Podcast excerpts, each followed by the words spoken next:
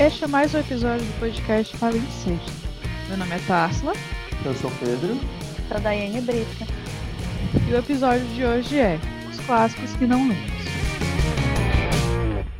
Então, a gente já começa esse episódio excluindo o Pedro da conversa, porque a gente vai falar das coisas que nós não lemos e Pedro basicamente lê tudo.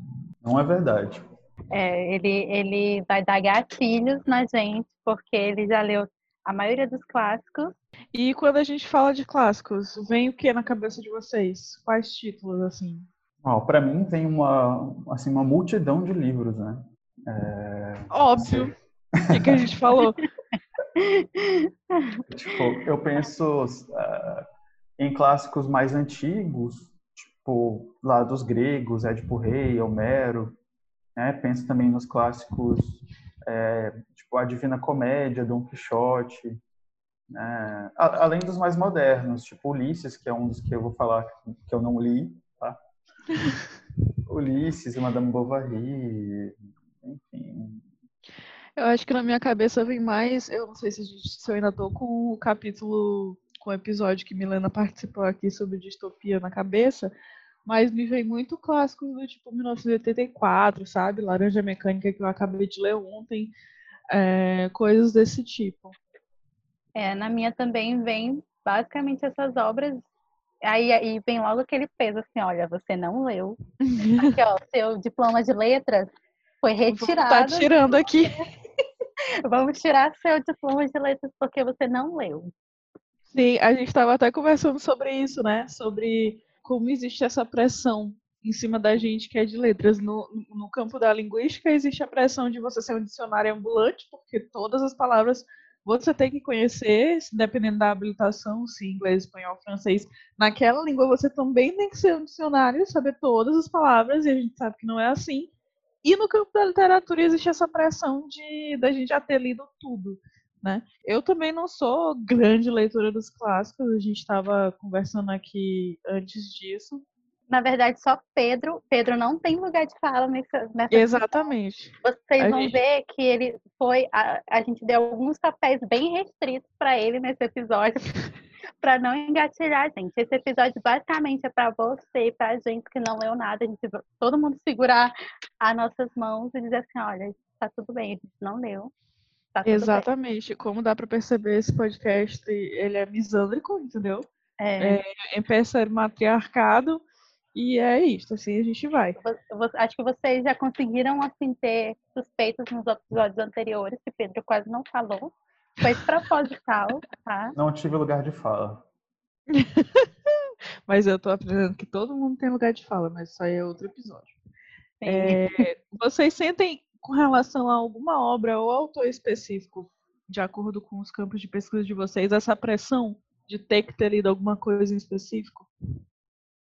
Na verdade, a gente estava até discutindo, né, sobre isso, que quando a gente entra no curso de letras, a gente já tem contato com uma lista de, acho que são seis, 100, na verdade, se fosse seis, estaria tudo resolvido, mas são 100 obras clássicas que a gente precisa ler. Aí então você já entra no curso de letras, aquela pressão assim, meu Deus, eu não li nem metade, nem 10 dessa lista, eu preciso ler, se eu não ler isso aqui, eu não vou, eu vou ser uma pessoa totalmente é, invalidada no curso de letras, eu, eu sou uma pessoa burra, e aí você passa é, o curso todo se com essa pressão de ler esses clássicos, né? E, assim, falando do curso de letras, mas eu acredito que é, existe muito isso também, não só para quem faz letras, né? Porque quando a gente gosta de ler, e aí lê aquelas leituras, é, lê qualquer livro, tem sempre aquelas pessoas assim, ah, mas você precisa ler isso, isso aqui que é literatura de verdade. Então existe um pouco dessa pressão que está sempre sobre literatura de verdade, os clássicos, que se a gente não gosta, se a gente não leu, a gente é visto assim, hum, essa pessoa, não sei não. Sim, e, e se é... não, e se não os títulos, mas o número de páginas. Antes de entrar para letras, eu entrei para o direito e eu ouvia muito que, tipo, ah, estudante de direito tem que ler 200 páginas por dia. Revelações, não sabia. então, gente, eu ouvia muito que, ah, estudante de direito tem que ler, tipo, 200 páginas por dia. E eu ficava muito assim, sabe? Como assim? Uhum. Em letras também eu já cheguei a ouvir isso de alguns professores. Ah, porque a gente tem que ler todo dia, a gente tem que ter um esforço, fazer um esforço de ler todo dia, não sei quantas páginas, e ler não sei quantas obras, e não sei o quê, não sei o quê. Toda aquela... Ah, tem que formar sua biblioteca. Então, aí, assim. E sendo que, como a gente vai ver, existem muitos outros fatores para tudo isso que a gente está é, discutindo, né?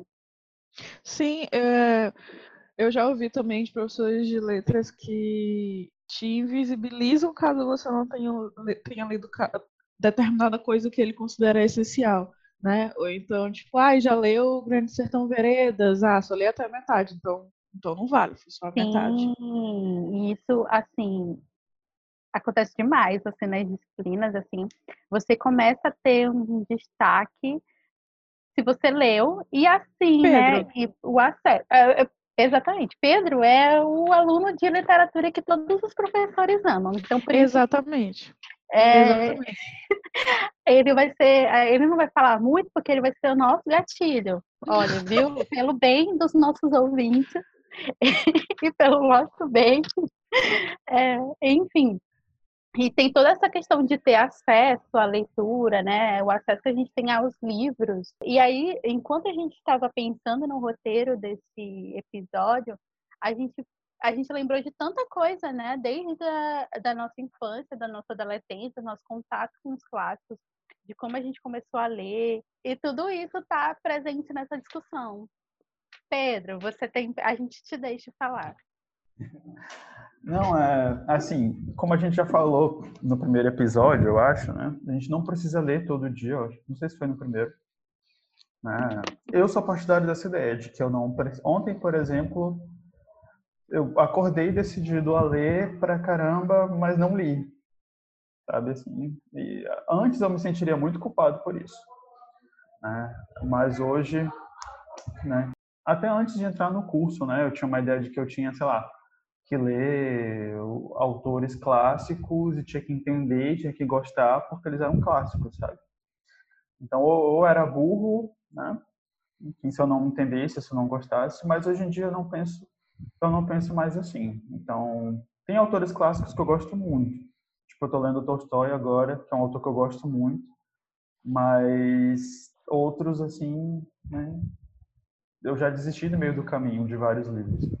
Uhum, cinco livros no total durante toda a vida dele. É, mas uma das coisas que a gente estava conversando antes de iniciar a gravação foi justamente sobre os perfis dos alunos de letras ou dos perfis de leitores, enfim, no geral. Ainda com o capítulo que Milena Portela participou aqui com a gente na cabeça, ela mesma, ela decidiu que ela vai, que ela quer estudar, que ela estuda distopias contemporâneas. Então, é, não é uma obrigação de Milena ler todas as distopias contemporâneas que existem, assim como não é uma obrigação dela, ela escolheu não caminhar para os clássicos.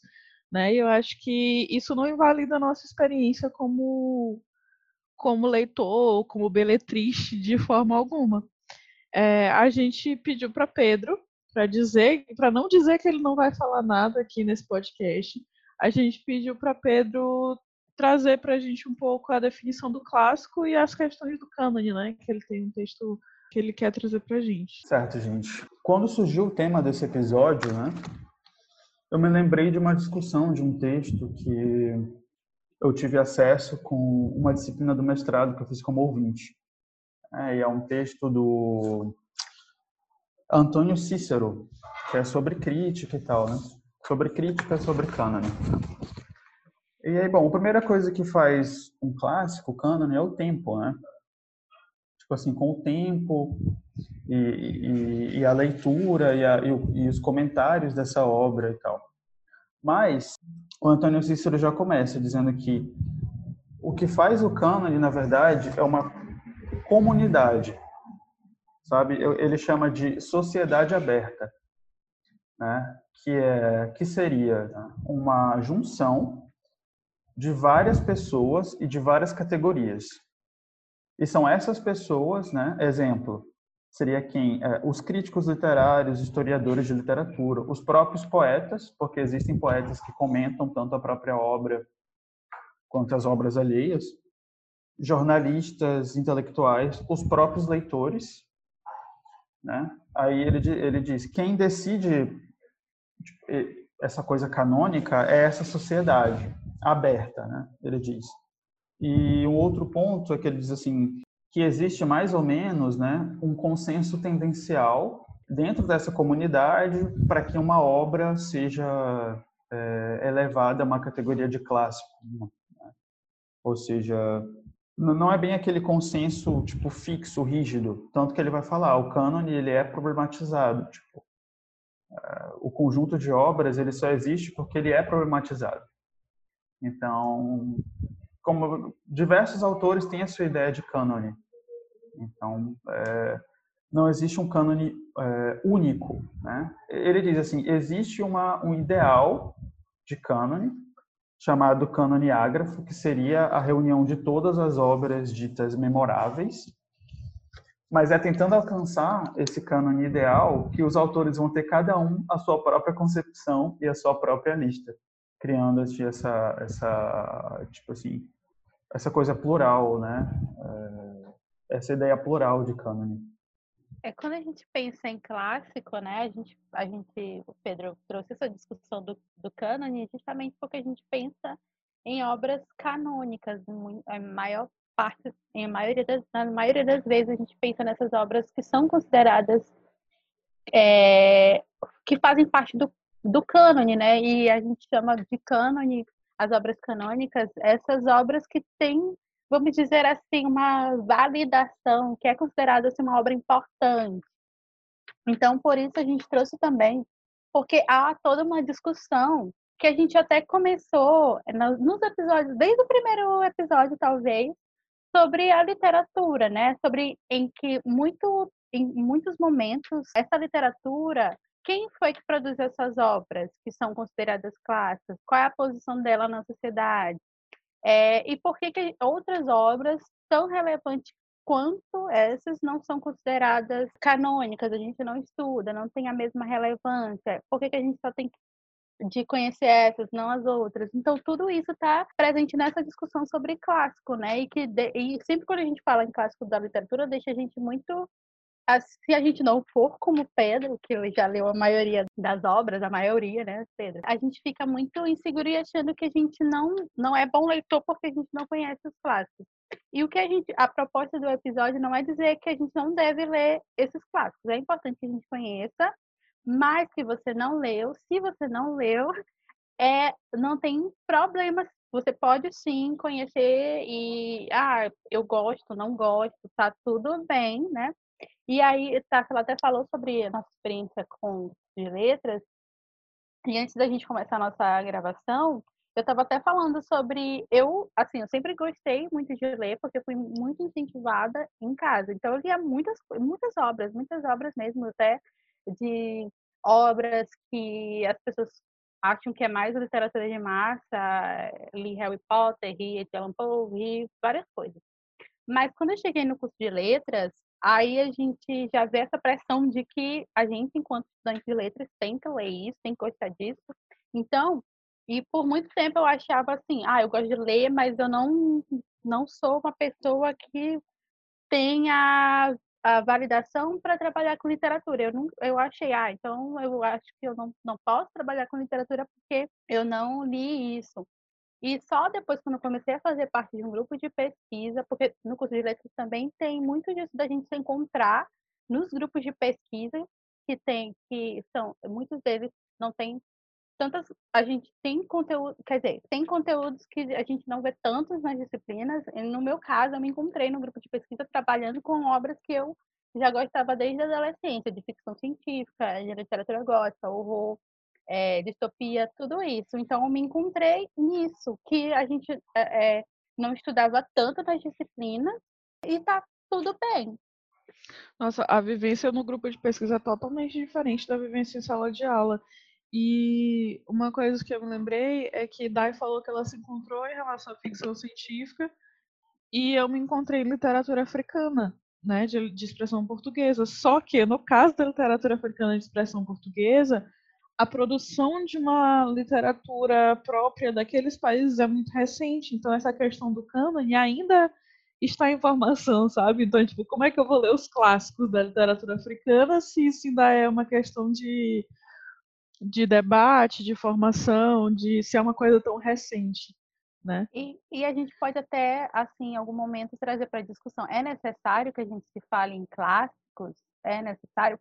E aí, quem são os autores, como eu falei? Porque tem muitos autores, por exemplo, eu pensei na Maria Firmina dos Reis, né, que eu tenho uma pesquisa, iniciei uma pesquisa sobre a obra dela, Úrsula, que foi uma autora maranhense muito importante, mas a gente só foi conhecer, eu só fui conhecer é, em letras, estudando letras da literatura maranhense. A gente não fala, sendo que ela foi, ela é, alguns autores consideram que ela foi a primeira romancista e uma das primeiras abolicionistas é, na literatura e a gente não fala dela, a gente não estuda isso na escola, nem mesmo isso é parte do, do que a gente estuda quando a gente vai em letras mesmo, estudar literatura, a gente só vem em literatura maranhense, algo muito específico, não assim, estudando na, na, com a amplitude que a gente deveria estudar a obra dela, reconhecendo que ela foi muito importante. Então, por que que isso acontece com ela? Será que uh, o fator gênero, né, por ela ser uma mulher, mulher negra, e tudo isso não contribuiu, assim como outros autores que são invisibilizados, e aí mais ainda se forem mulheres, e mais ainda se forem negros, mais ainda se forem LGBTs, tudo isso é invisibilidade na literatura. E eu consigo até pensar, até, por exemplo, em Caio Fernando de Abreu, que quando eu falei, né, eu me lembrei que a gente estuda e eu gostei muito quando eu estudei. A gente, assim, teve um período em que ele foi bem famoso, que assim, as citações dele nas redes sociais, que todo mundo achava assim, cria um preconceito, né? Mas quando eu conheci a obra do Caio Fernando Abreu, assim, eu, a, os contos e tal, eu, assim, eu, nossa, eu não sabia, a gente não. E, e, e ele foi, teve a sua relevância né, na literatura, mas a gente também não estuda como se fosse parte do cânone, né? Então tem muito disso também. Assim, engraçado, porque a questão do cânone, tipo, a palavra cânone vem do, do religioso, né? Cânone religioso. Mas o cânone religioso, ele é obrigatório para quem acredita. Né? Tipo, um católico tem que seguir, é, supõe-se, né? Que tem que seguir fielmente aquele cânone. Só que nesse próprio texto que eu trouxe, ele fala assim, algumas perguntas, né? Tipo, é necessário obedecê-lo? Né? É necessário seguir sua autoridade? No cânone literário, essas perguntas não podem ser respondidas totalmente. Tudo, quando se fala em literatura, esse tipo de pergunta que é muito rígida não pode ser fechada, né? E aí tu trouxe uma questão, Daiane, importante, que é essa questão da problematização né, e, e, da revisão de certos autores que foram esquecidos, porque é uma, como posso dizer, uma discussão bastante forte. Inclusive o Harold Bloom, que é esse autor que escreveu o Cânone Ocidental, ele é um crítico ferrenho dos estudos culturais, né? Tipo os estudos é, pós-coloniais, antropológicos, de gênero, de ele é um crítico ferrenho. E há tipo esse embate, né? Porque segundo eles, eh, segundo essa corrente que é que o Harold Bloom segue, é, há uma pressa, na visão dele, claro, né? há uma pressa de valorizar pessoas que foram esquecidas, né? E aí, nessa valorização, se colocaria fatores externos em primeiro lugar. Por exemplo, raça, classe e gênero. Né? Só que eu vejo, na verdade, ainda também uma resistência. É, realmente, eu vejo uma resistência do cânone tradicional. Porque eles falam assim, ah, não, mas você vai colocar... Uma vez eu li uma crítica, né? Maria, aquela Carolina de Jesus, eu acho, né? Ah, não, você vai colocar a Carolina de Jesus, mas ela não é esteticamente boa. Né? Os textos dela não são textos muito, é, como eu posso dizer, não trabalhados, são textos pobres, segundo alguns, né? Mas eu acho que ultrapassa essa questão. Tipo assim, eu acho que realmente tem uma resistência de muitos pensadores do cânone tradicional em trazer, que tem as obras, por exemplo, Maria Firmina dos Reis, Conceição Evaristo. Eu li e são obras quem sou eu, né? Eu não sou crítico, mas me pareceram obras excelentes. É, então, sobre é, é justamente é, nisso que a gente falou anteriormente, né? Essas questões. Por que que quando a gente fala em literatura feita por mulheres, literatura negra, LGBT, e tudo isso a gente coloca em categorias como se fossem coisas específicas, como se é, mulheres não pudessem escrever literatura, assim, no geral, como pessoas eu acho, negras. Eu acho que entra também naquela coisa de que a gente vê uma pessoa negra, a gente acha que é obrigação dessa pessoa falar sobre negritude, ou sobre racismo, sobre qualquer coisa, que Daiane pisou na minha cara no episódio que a gente, que a gente tava falando de Chimamanda, porque é justamente a questão da expectativa. Né, é. do, de, de, de uma pessoa LGBT escrever um romance LGBT, enfim. É, não, mas eu, eu quero, assim, dizer que eu estava comentando no geral que eu ouço, a gente ouve muito, né, sobre isso, sendo que a gente, e justamente, é, até esse podcast, né, a gente, e, e assim como outras pessoas, a gente criou isso, olha, a gente tem as nossas, as, as nossas vivências, as coisas que a gente quer militar e, fazer, e ajudar na construção da sociedade, mas a gente fala sobre outras coisas da literatura, né? E esse cânone, em parte, né, ele foi construído com essa ideia assim de que é, certas características, certas certos recursos estilísticos uma obra, um autor, ele precisa ter isso para fazer parte disso. Se você não é, tem essas características, então ah, não é relevante para a literatura. E isso ainda é muito, ainda é, como o Pedro falou, né, existe muito essa resistência, até mesmo no estudo, na análise literária, né, no curso de letras ainda tem cursos que são muito conservadores, até se você, por exemplo, se você disser que quer analisar Crepúsculo, a nossa, é, ainda tem muito isso no curso, sendo que não é porque a, nós individualmente gostamos ou não gostamos, que a obra ela não tem a sua relevância para ser analisada. A gente pode analisar muitas coisas em Crepúsculo, em Senhor dos Anéis, Harry Potter, todas essas obras que não estão dentro do cânone, elas trazem discussões que a gente pode sim, né? E mas ainda existe uma, uma resistência muito grande assim do daquilo que pode ser que é considerado relevante para a literatura, né? E a gente é, pensou também nessas questões quando a gente fala nesses clássicos, né? Porque tem muito disso quando a gente pensa em clássicos, em autores de clássicos, a gente tem uma imagem só, né? A gente precisa pensar que não existe só um perfil, né, de autores e dessas obras, que essas obras que são clássicos, que são importantes, elas têm uma pluralidade, né, de características, e estilos e recursos e até contextos que elas apresentam, né? Interessante porque eu estou participando de um grupo de leitura coletiva, né? É nesse grupo que eu estou lendo a Ana Karenina. E aí, é, tipo, a gente que iniciou... Eu, eu, não participo de todas as reuniões, né? A gente iniciou lendo Humberto Eco, Nome da Rosa. Aí também vai ler Dom Quixote, não sei o quê. Só que aí o, o Christian, que é o responsável, né? Ele queria fazer sobre literatura escrita por mulheres, tipo calhamaços clássicos. São aqueles livros grandes. E tem uma dificuldade muito grande de achar. Tipo, agora está a votação entre Jane Eyre, Eyre não sei como é, e o, é? e o Vento Levou. Mas para tipo, são poucas as escritoras, poucos os calhamaços, né, esses clássicos grandes, né, Talvez existe, é claro, deve existir muitos, mas conhecidos, pouquíssimos.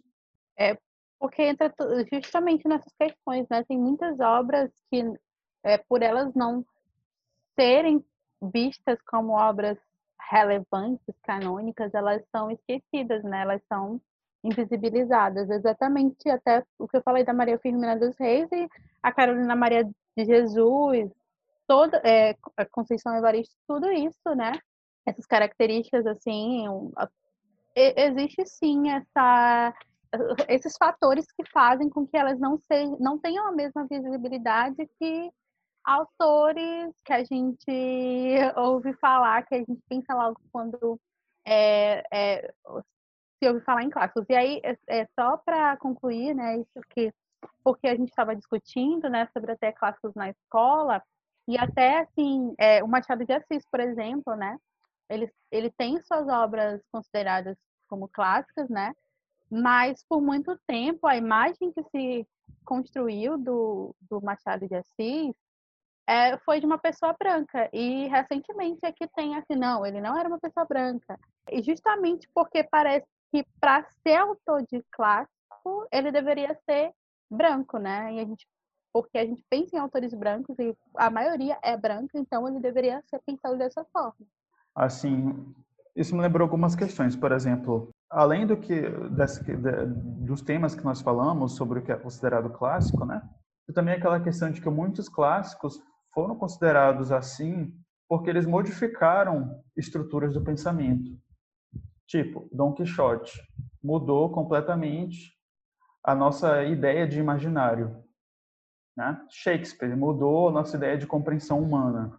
E, tipo, às vezes, e, e além disso tem um lado íntimo, né? Tipo, a gente reconhece ali uma profundidade, de, de, de, a gente se reconhece, reconhece a obra em nós e tal.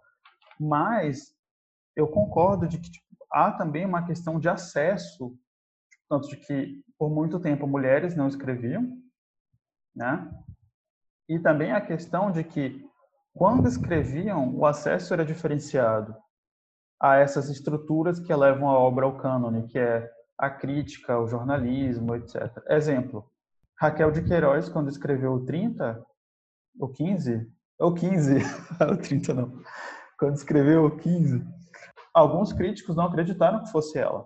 Tipo, disseram que é o, não sei, o pai, alguém, algum personagem masculino, alguma pessoa masculina tinha escrito a obra e não ela entende?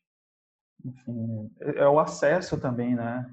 Que é muito, que é muito precário. Sim, né? E existe, assim, falando em literatura, na produção de mulheres, literária, a produção literária de mulheres, existe toda uma dificuldade de, em relação a essa pesquisa, é, porque muitas mulheres usaram pseudônimos, né?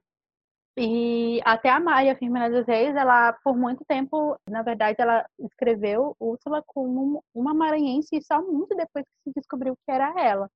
E aí, a, a, Mary Shelley, quando escreveu Frankenstein também, a obra foi assinada pelo Percy Shelley, só depois que descobriram que foi ela, né?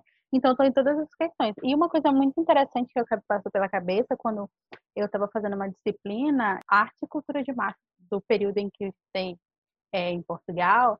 E aí eh, teve uma, uma aula em que a gente estava falando sobre clássicos e literatura de massas, né? E aí o professor, o professor trouxe essas discussões, trouxe algumas dessas obras.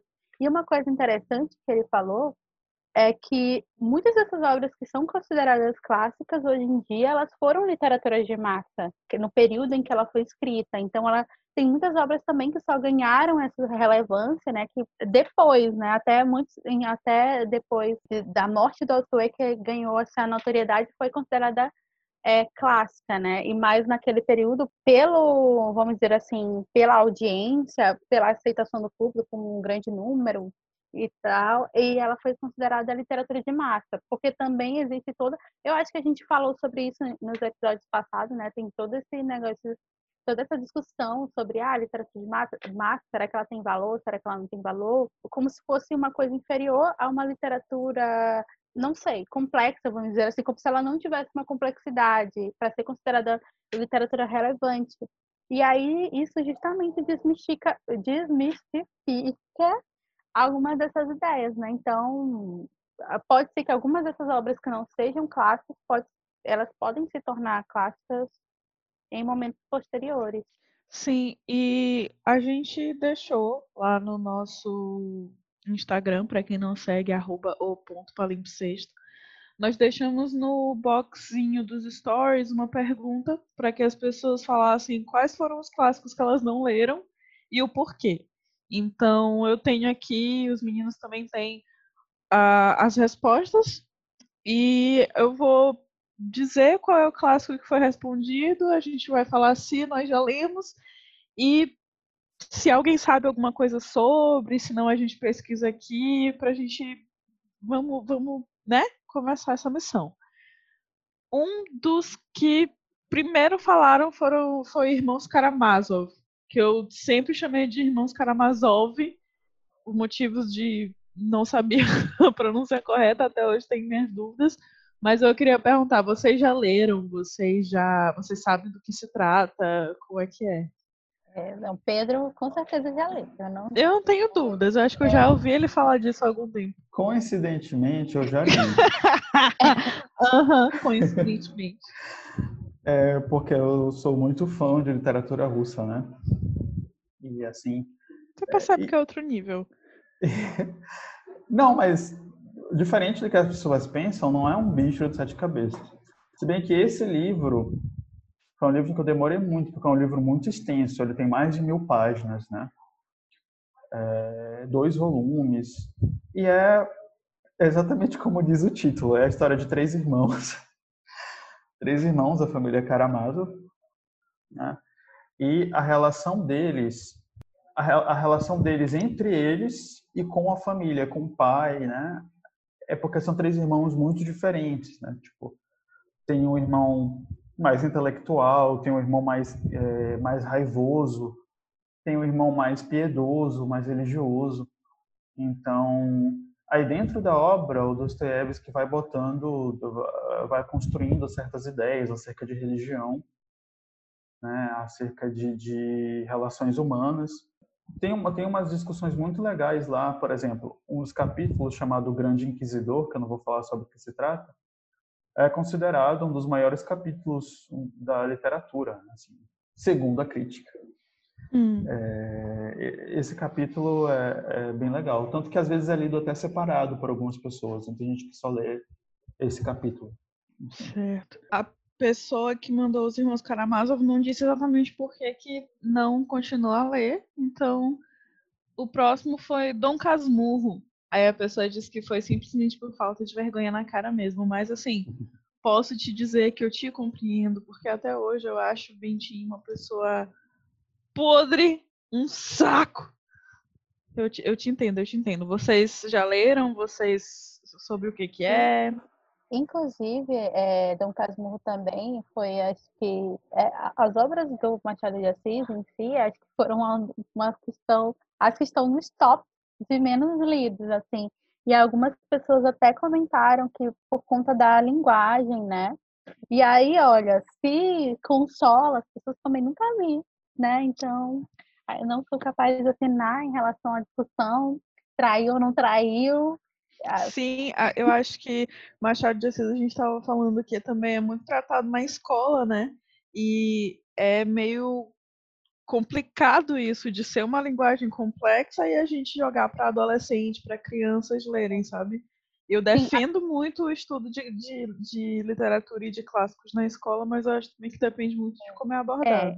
E a gente não está dizendo que não é para ler, né, que não é para que a gente tem que fazer uma revolução na, na grade curricular assim das escolas, mas é a forma como é apresentada que pode distanciar muitas pessoas desses clássicos também, né? E, e há leituras que precisam de habilidades de leitura e leituras prévias, né?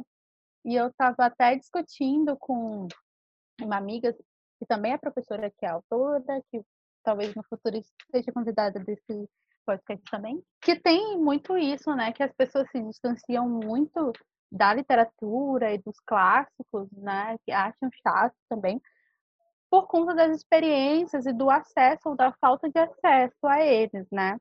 E tudo isso é, não é uma coisa só de, ai, nossa, você é burro, ai, você não. Não, tem toda todo um contexto que faz com que seja mais difícil para algumas pessoas e mais fácil para outras, né? Duas pessoas me responderam, mais de duas, né? Mas um, o interessante um que falou Ulisses, eu também nunca li. Ulisses do James Joyce. Nossa, e... eu acho que o Ulisses está aí top 2 de menos Isso. lidos nas respostas. É. O livro é, mais é, temido, né? Sim, uhum. eu fiquei com muito interesse em ler, né?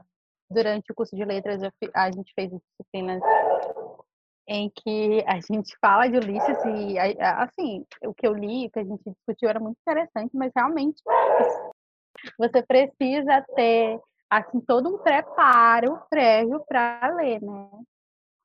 É, dizem também que o próprio James Joyce, né, tipo assim, queria que o leitor tivesse tempo para ler a obra dele. Tipo, preste atenção na minha obra. Tipo, seja iniciado é... na minha obra. Sim, eu tenho, eu participo do grupo de estudos do o Grifo, né, que a gente trata das obras de Osman Lins e que são obras realmente complexas, assim, que muitas pessoas têm muito, muito, muitas ressalvas em relação a ele, mas uma das coisas que eu aprendi a valorizar é a leitura em grupo, porque quando você lê junto e discute junto, talvez esses, esses calhamaços, essas obras mais complexas ou gigantes, tem, é, seja mais possível lê-las, sabe? É. E também, né, tem, existe toda essa coisa assim de ah, nossa, essas obras são clássicas, esses autores são clássicos. E aí, se você dá, expressa sua opinião sobre alguma consideração que você fez, aí algumas pessoas invalidam isso porque não, não existe isso. Então, isso também afeta muito a nossa experiência, né? E, e assim, quanto mais é uma coisa que está sendo é, mudada na literatura, nos estudos literários, de se abrir, mas existe de se abrir para outras considerações, uma reformulação do que do que é considerado relevante, né?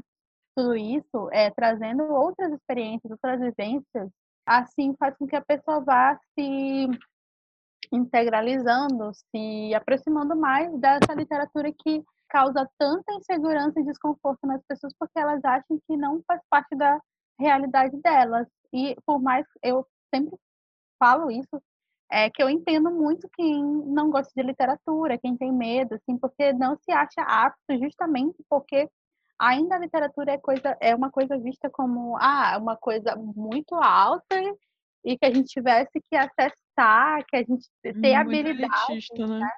É exatamente, muito elitista. E aí, por exemplo, eu aí no meu caso, assim, trazendo de novo, eu sempre li muitas coisas, muitas obras, muitas obras é, que nem são consideradas clássicas, mas quando eu cheguei no curso de letras, a sensação que eu tive foi que essa experiência foi toda invalidada. Claro que eu vou, não vou generalizar, mas que isso acontece muito, não só em letras, mas em discussões literárias, quando a gente fala até de coisas, é, eventos literários de algo, ai meu Deus, a gente tem uma imagem, né? até falei, né? Aquela pessoa é, uma biblioteca tomando café, assim, né? Um homem branco, principalmente se a gente imagina isso, né?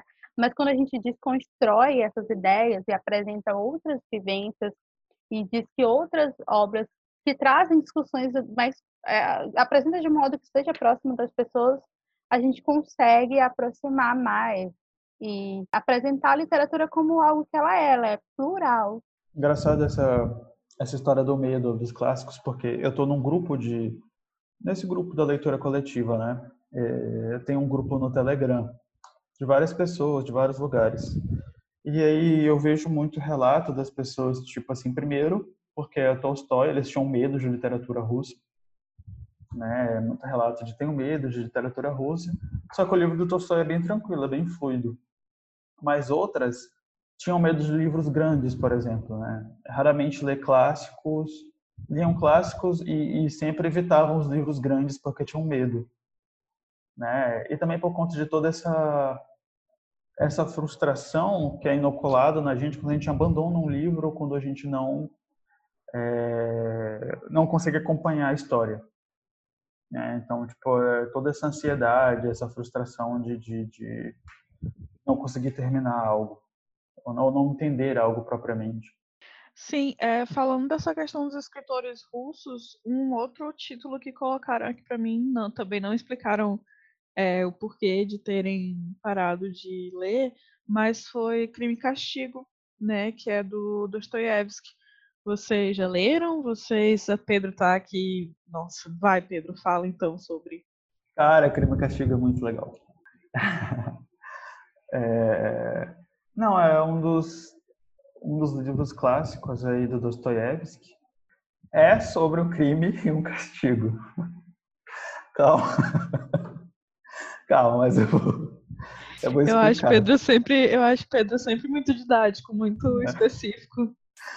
É, sobre, é a história de um rapaz chamado Raskolnikov, que é muito inteligente, mas que abandona a universidade e ele cria uma espécie de sistema moral em que é, ele acredita que há pessoas que podem cometer crimes, assim, que têm o direito de cometer crimes.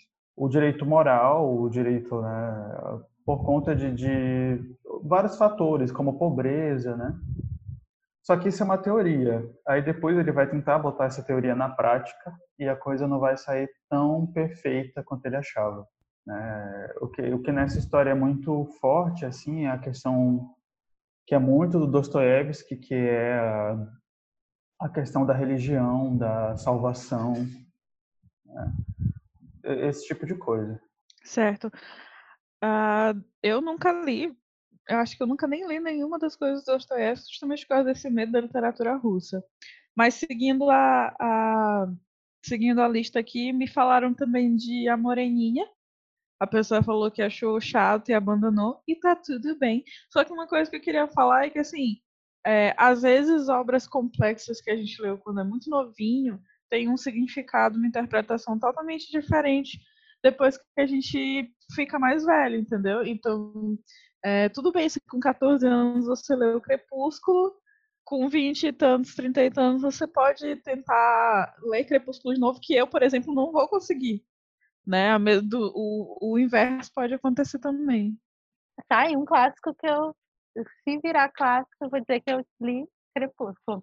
É, não, mas a, a gente estava até conversando sobre essas questões, né? É, é, e eu acho que eu mencionei, a gente falou também sobre isso, é que tem algumas leituras que precisam que a gente tenha, tenha um preparo prévio, né? Tenha essas habilidades de leituras prévias e, e, que realmente, se a gente não tiver esse preparo, pode ser muito frustrante. Eu estava falando que eu, eu, eu fui muito incentivada ali em casa, e aí, quando é, eu ganhei um livro de português mesmo, que já tinha essa parte de literatura, e quando eu fui ler sobre ultrarromantismo, segunda fase do romantismo, sei lá, que meus olhos assim, opa, eu gosto disso, né? Enfim.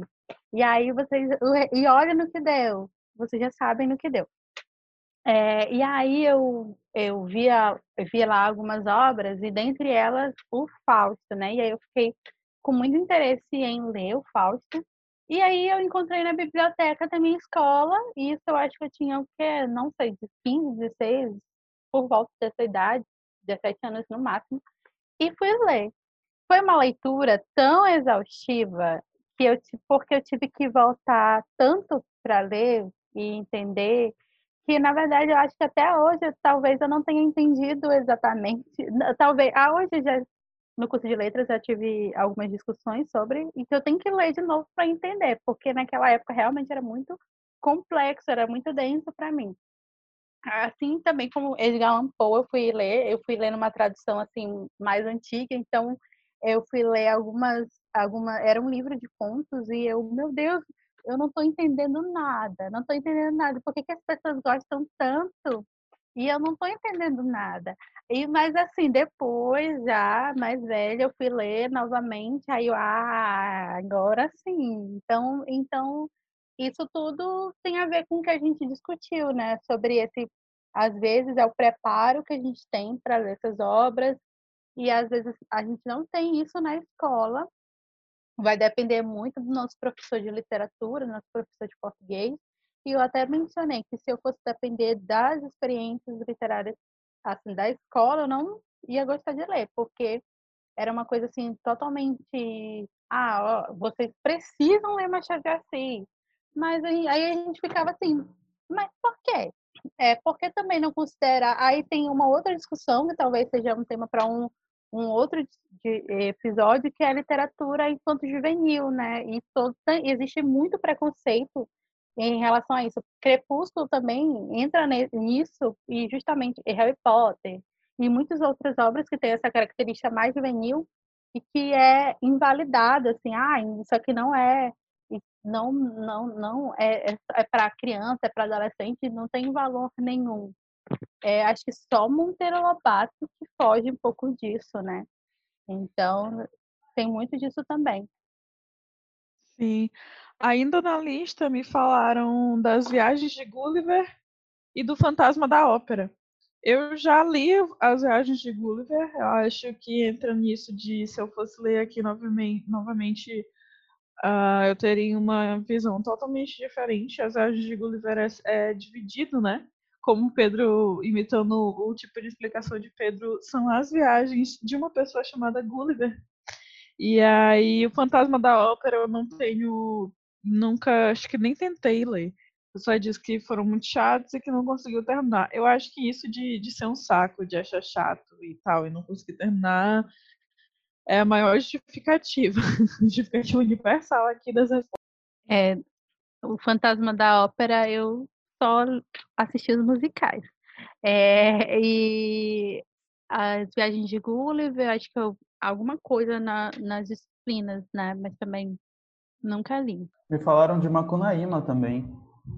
É, umas duas pessoas me falaram de, é, falaram de Macunaíma, disseram que não. Uma delas disse que não conseguiu terminar porque achou muito estranho e muito chato. Nossa, e eu lembro que foi contigo, não foi, Pedro, que a gente fez um trabalho sobre Macunaíma. Uhum. Então, pra gente, acho que é uma percepção totalmente diferente. Mas assim, eu li leu, Macu... Eu acho que eu não terminei, foi dessas leituras que eu não terminei, Macunaíma. Eu li Macunaíma duas vezes. A primeira eu achei muito chata e eu não consegui, quer dizer, na primeira eu li só a metade, eu não consegui terminar. Mas lendo na faculdade de novo, é, tipo assim, com um propósito de análise, com outra cabeça também, eu gostei, já passei a gostar. Não, e essa questão de ler com propósito de análise faz a gente observar muitas coisas que a gente não, não perceberia em outra situação. Ainda falando sobre as minhas reuniões do meu grupo de leitura, é, às vezes as professoras elas dão algum spoiler sobre algum, algum fato importante que vai acontecer, mas eu acho que isso às vezes também é importante porque você direciona a sua percepção a coisas que, que, que aparecem como é, sei lá, premonições, sabe? Uma, uma coisa que tá indicando ali que vai acontecer e que talvez se você não souber do fato adiante, você não perceba que, que existem esses sinais. Aí, a Angélica, que é inclusive parte do Palimpsesto, só não do podcast, inclusive fica aí o convite desde já, não é mesmo? A gente está tentando negociar a agenda dessa jovem que é muito lotada. Mas a Angélica me falou dos Miseráveis, e realmente é um desses que, como Fantasma da Ópera, eu só tive acesso. Não só tive acesso, eu só me interessei pelo musical em si, não, não pela obra. É, eu, eu li Os Miseráveis. Assim, hum, nossa, estou tão surpresa. Porque eu queria assistir o filme, mas eu queria ler a obra antes, né? E, é, assim, não é é uma obra muito, muito boa. Tipo assim, eu chorei no final, porque o final é muito, muito triste. É, é tipo assim, é triste e feliz, não sei explicar.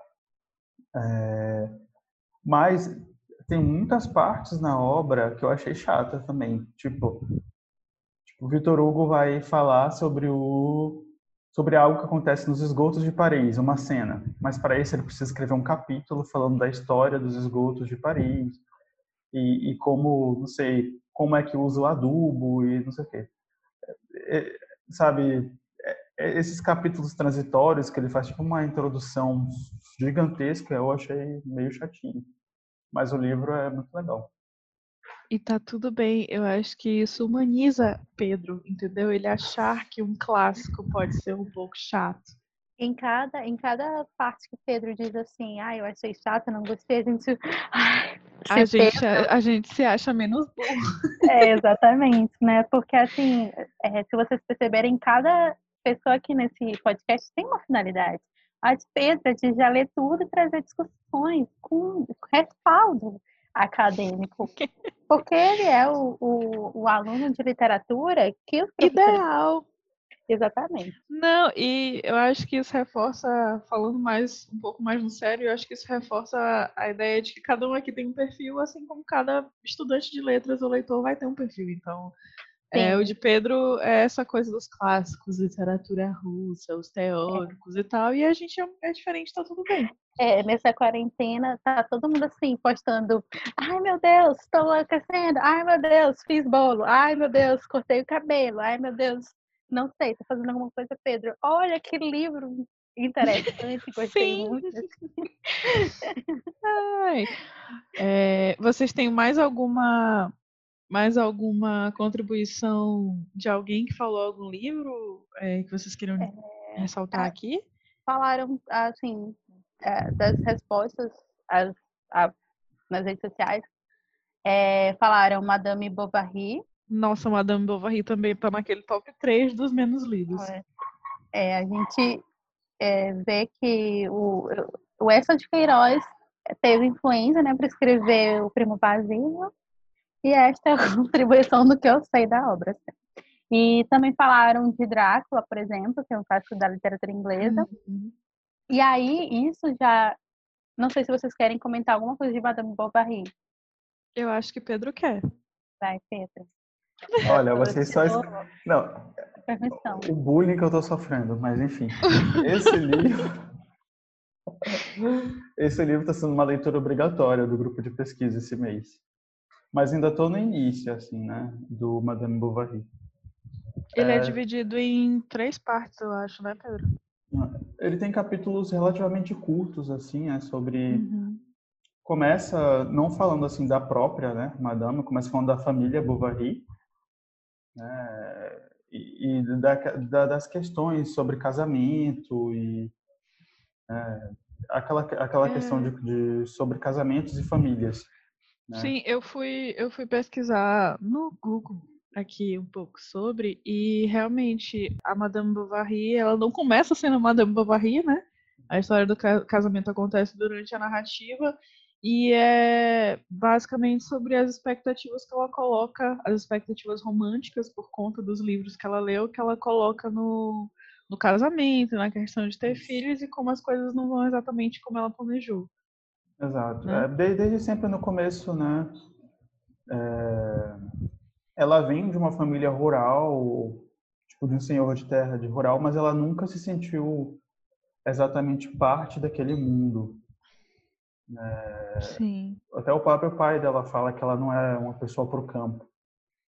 É, ela, sempre tem, ela é muito idealista quanto às coisas do quanto a outras coisas, né? A cidade, os amores, não sei o quê. Uhum. Vocês têm, assim, só pra gente finalizar aqui, vocês têm algum clássico que vocês. Eu sei que Pedro tem uma lista, mas vocês têm algum clássico que vocês queiram ler? Assim, que, tipo, nossa, eu preciso ler isso daqui, o objetivo da vida de vocês nesse é, momento? Eu, eu tenho uma lista de clássicos, assim, de alguns clássicos da literatura inglesa, principalmente, né? Porque até é uma coisa que a gente estava discutindo, né? Essa, os nossos gostos, gostos, não sei. Fiquei um pouco na dúvida agora. Que até, assim, isso afeta as nossas experiências, né? No caso, quando tinha essas disciplinas, né, de literatura, aí eu ficava assim, ai meu Deus, eu nunca li isso, ai não sei bem, não sei, será que eu tô indo bem, não sei. Mas, nas de literatura inglesa, eu, ai, olha, isso aqui que eu gosto. Porque como, ah, no caso, a minha formação é literatura inglês, né, então a gente já tem um pouco da inclinação e interesse, né, por, por essas leituras. Tem algumas obras de literatura brasileira também que eu tenho vontade de ler. E de, aí eu posso dizer, aí de literatura inglesa que eu estava falando, que eu já li o Drácula, já li o Mestre algumas obras também, então assim, eu posso dizer assim, ai, Dan, olha, você já leu alguns clássicos.